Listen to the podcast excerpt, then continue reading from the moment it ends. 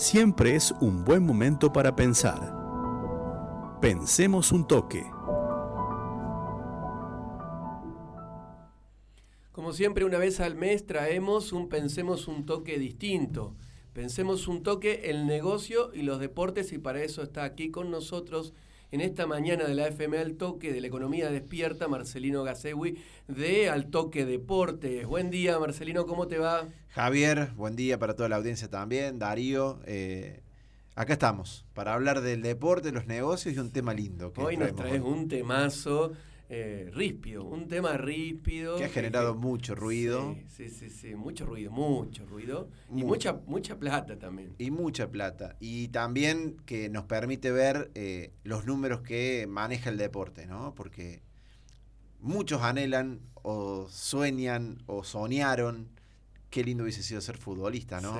Eh, o, deportista, por, por, el dinero y por lo que implica. Bueno, eh, vamos a hablar del impuesto a las grandes fortunas en el deporte. no, te vas a meter con los ídolos que no pagan. Eh, con los ídolos que no pagan. Y retrocedamos un poco en el tiempo. El, aporte extraordinario y único que... Por la pandemia. Por la pandemia, eh, para aquellos millonarios que superan los 200 millones de pesos. Recordamos, ¿no? Que ¿Cuánto estuvo debatiéndose esto en el Congreso? Eh, mucho tiempo, hasta que se... Fue una iniciativa que presentó el Frente de Todos en su momento, si no recuerdo mal, eh, por eh, iniciativa, valga la redundancia, de Máximo Kirchner. Exactamente. Y Heller, Carlos Heller, el presidente de la Comisión de Hacienda. Exactamente. 2020. Más o menos unos 6, 7 meses que se, debatió, se, debatió se discutió, se aprobó. Sí. Bueno, una vez que se aprobó, fueron muchísimos los millonarios que decidieron recurrir a la justicia. Eh, con el pedido de inconstitucionalidad del impuesto. Diciéndole inconstitucionalidad. Que no es un impuesto, o sea, es, un, aporte. solidario. Por única vez. Por única vez, para aquellos que tienen un buen pasar, superan la barrera de los 200 millones de pesos. Que en, su momento, en ese momento, hoy no, valen no son lo mismo. no es lo mismo. Después de la altísima inflación que hemos tenido. Muchísimos se negaron, pero la noticia vuelve a reflotarse en estos días porque eh, la Justicia Federal de Reconquista ordenó un embargo por uno de los máximos ídolos del fútbol argentino. Yo le digo Reconquista, Santa Fe. ya se me viene a la cabeza el Bati. El Bati, exactamente. Gabriel Omar Batistuta, el, uno de los ídolos que, tiene la selección argentina, goleador histórico hasta que llegó Messi de la selección, eh, muy identificado con los colores albicelestes, muy identificado como una persona socialmente querida, reconocida, mm, de no meterse en conflictos, de no, de no estar en, en esa bola mediática en la que están muchos protagonistas del deporte, pero que ha sabido capitalizar y generar una fortuna muy grande, sí, ¿no? Sí, vinculada al sector agropecuario, eh, donde ha hecho su mayoría de sus inversiones luego de retirarse de su carrera como futbolista. Igual eh, enfrentado al kirchnerismo. Muy enfrentado, con un discurso siempre eh, muy pro campo, muy anti-kirchnerismo. 176 mil hectáreas tiene. ¿Cuánto? 176 mil. le, fue, bien el Le fue muy bien. Y es uno de los que, obviamente, alcanza este aporte solidario y único. Pero se negó. Se negó como tantos otros que ahora vamos a conocer un poquito. Ah, tenés la lista. Sí, el tema es que... ahora está de moda las listas. Ahora está de moda las listas.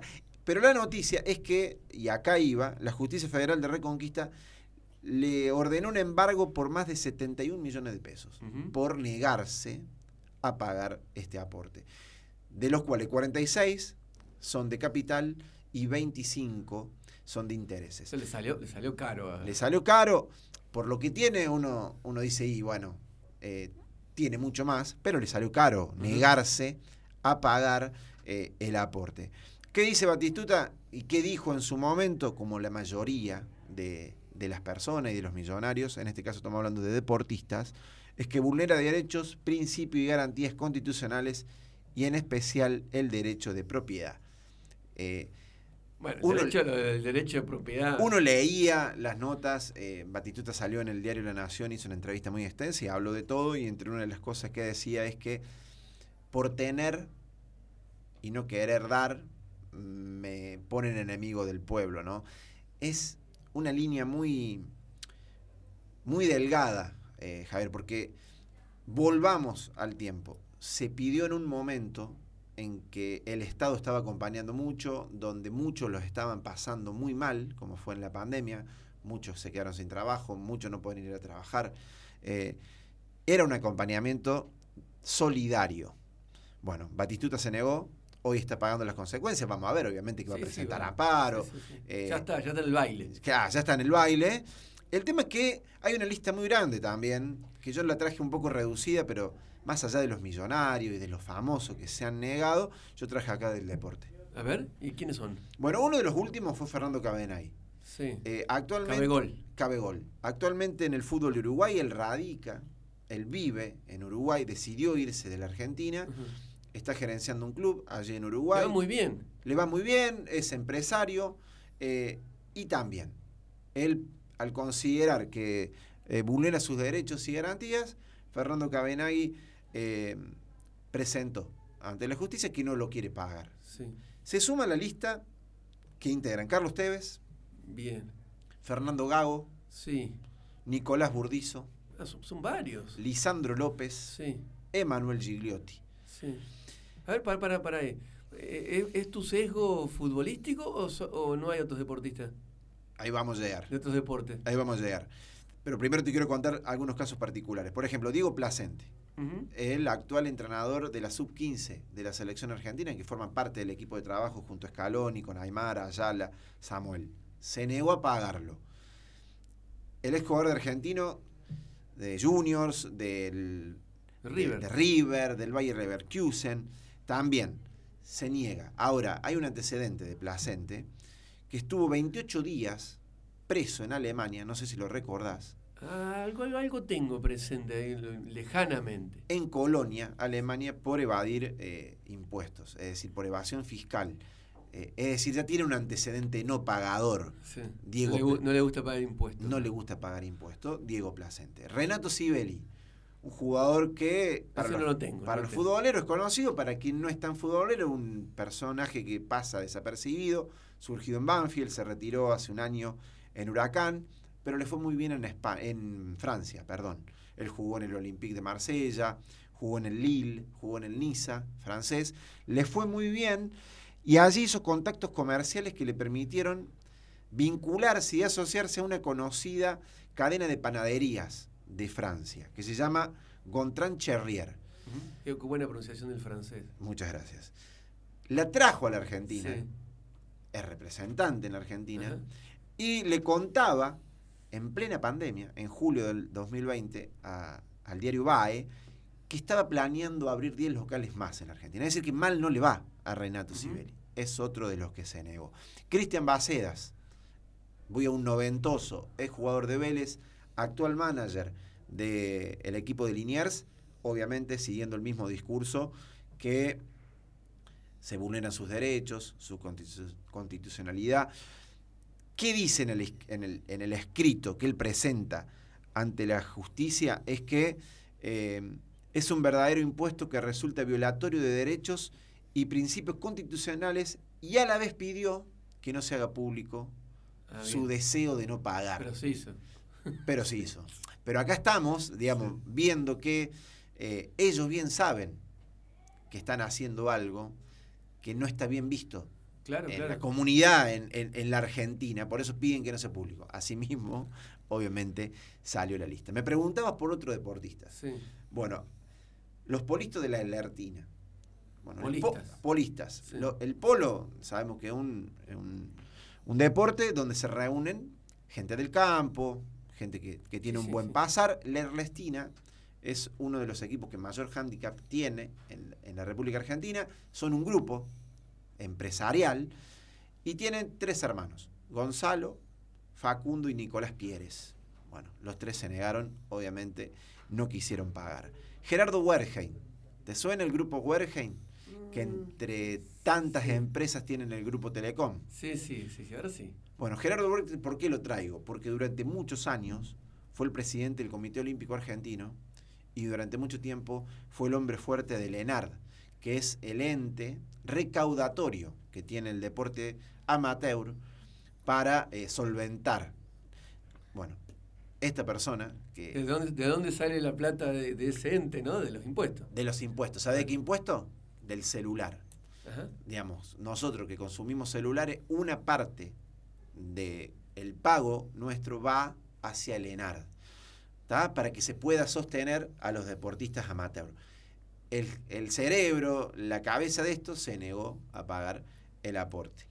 Está bueno cuando no lo pago yo, sería, básicamente. Exactamente. Alberto Marcelo Simonian, un agente de futbolistas muy conocido también en la década del 90, eh, se negó. Constancio Carlos Vigil, estoy trayendo personas Sí, vinculadas sí, al deporte.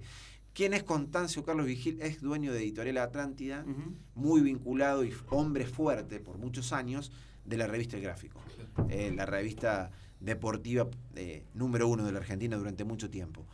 Luis Pérez Companc, Corredor de autos. Corredor de autos. Multimillonario. multimillonario, es campeón argentino de rally en el 2000 Argentina, en 2005, perdón, y corredor de las 24 horas de Le Mans en, en varias ocasiones. Es hijo de Gregorio, eh, el dueño, fundador del holding de Morinos Río de la Plata. Algunos de. ¿Cordobeses no hay? No, eh, no hay. Porque hay eh, en la lista del deporte Pero no de hay. Córdoba, eh, incluso acá en Recuarto, ¿no? Pero no Tenemos. hay. Sí, no, no, pero ahí. No, No hay. están, no están en la lista. Bien. Eh, y acá un, un detalle eh, interesante. Lionel Messi no solo que pagó el impuesto, recordemos Messi que tuvo problemas fiscales en, en Barcelona sí. durante mucho tiempo por evadir impuestos, se ve que le generó un aprendizaje. Creo que, creo que se tuvo que poner Sí, sí, sí, si no iba... con la Fundación Messi. con la Fundación Los manejos de su Messi, padre. le- Exactamente. Recordemos que fue, fue etapa durante mucho tiempo de los principales diarios españoles que podía llegar a ir preso. Bueno, zafó de eso, tuvo que poner.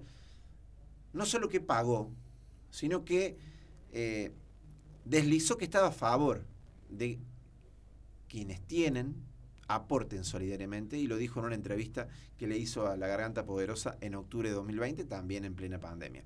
Un ejemplo de un millonario deportista que sí pagó. Bueno, y le traigo un bonus track. A ver. ¿Recuerdan? eh, Carlos Tevez, le acabo de decir, el Sí. jugador del pueblo. Sí. Era uno de los que Apache. se. El Apache, que se negó. Sí.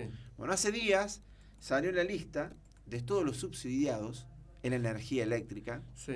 No sé si la vieron, la escucharon. Sí, sí, polémica lista porque no, Polémica. no- no se podía obviar no serlo. Polémica lista. Sí. El tema que, ¿saben quién es el mayor subsidiado de toda esa lista? ¿Quién? Carlos Tevez. Ajá. Tevez tenía un consumo anual de 426 mil kilowatts. ¿Qué hacía con la electricidad? tiene una cancha de fútbol, Ajá. tiene Ah, sauna, tiene un garage para 10 autos Sí. Y consume mil veces lo permitido. Carlos Tevez, el que se negó a pagar el impuesto solidario.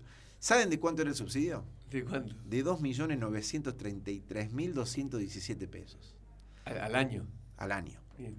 Pero Tevez, es decir, Que eh, eso es una, fa- o sea, es una, una falla del gobierno subsidiar eso. eh. totalmente, digamos, pero está bueno que salga a la luz y se vea que muchos de los que tienen plata, que se niegan a hacer un aporte, reciben subsidio por parte de un Estado que maneja mal, maneja muy mal la, la redistribución del ingreso, y le estaba subsidiando a un millonario con 3 millones de pesos en energía eléctrica. Pero bueno, era, le quería traer este bono porque eh, generó muchos, y acá también aclaro, generó mucha división eh, los posicionamientos de Tevez con respecto a esto, en, en un jugador muy querido por el pueblo. Siempre, siempre cuesta eso de separar el ídolo deportivo De la persona. de la persona. Cuesta pasa, mucho. pasa con los artistas, sí. pa- pasa mucho. Bueno, cuando se dio a conocer esto, se generó muy fuerte un rechazo de una parte de, de la sociedad hacia Carlos Tevez, y más aún cuando salió lo que recibía de subsidios. Bueno, eh, notón. Gracias. Eh, mucha información y nos deja pensando. Nos Como deja siempre, pensando mucho y gracias por permitir compartirlo con ustedes. Que la intención del Pensemos un Toque. Pasó Marcelino Gasewi por el Pensemos un Toque eh, mensual, el negocio y los deportes. Ya venimos.